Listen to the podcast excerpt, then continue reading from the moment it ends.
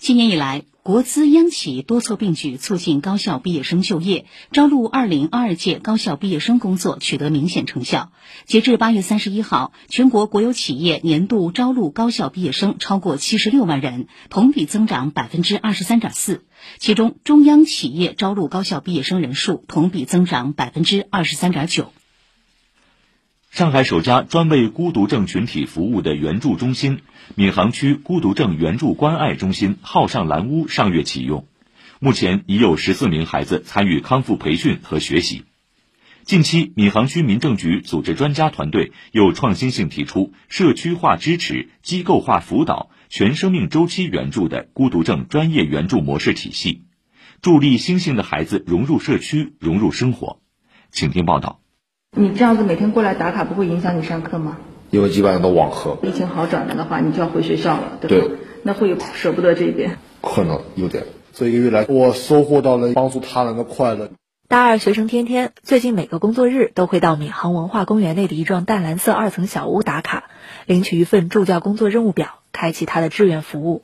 开通通风，巡视院子，引导学生，帮助他们签到、测体温。汇报工作，你要具体汇报些什么给老师呢？告诉老师我完成了什么。如果有一些问题什么的，就把它写进去。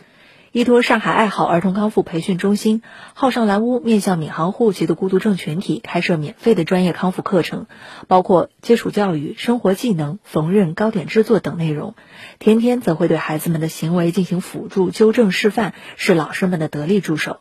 作为一名高功能孤独症患者，他也逐渐变得阳光自信。来打卡，徐源你是三号。三，对，拿三，看到三这个数字没？这个啊，哎，放到这里。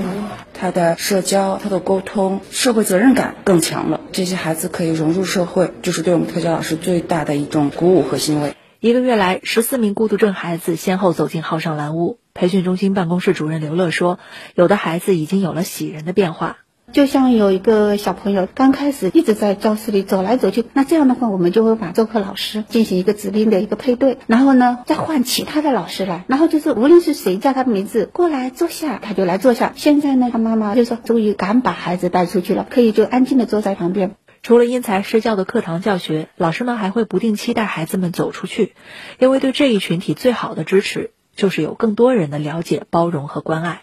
遇到的游客可以练习打招呼呀，游客有的时候还会拍拍我们小朋友的肩膀，就说嗯很乖的啊。这个大环境比以前要好很多了，也是想呼吁一下，比如说在普校当中有特别需要关注的同学，多给他一些支持。以这一区级平台为综合帮扶中心，目前古美、梅陇、普锦、华漕、新庄五个街镇已打造出各具特色的分中心。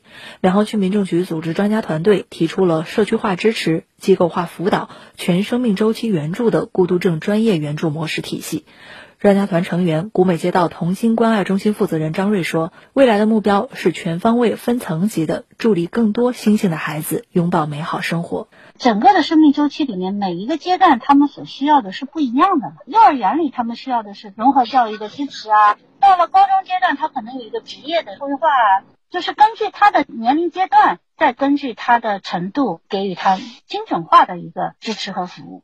作为天天的母亲和孤独症关爱组织的成员，刘乐感慨道。当初的是说抱团取暖吧，再发现不是说你能凭自己一腔热血能够做到的，它是需要社会协同的。闵行区政府愿意投入这一块，真的是一件大实事。那孤独症孩子的家庭在家门口享受到帮助，让这个一家人的模式在无限的往下推，我觉得这个前景啊，就感觉让人看到了看头。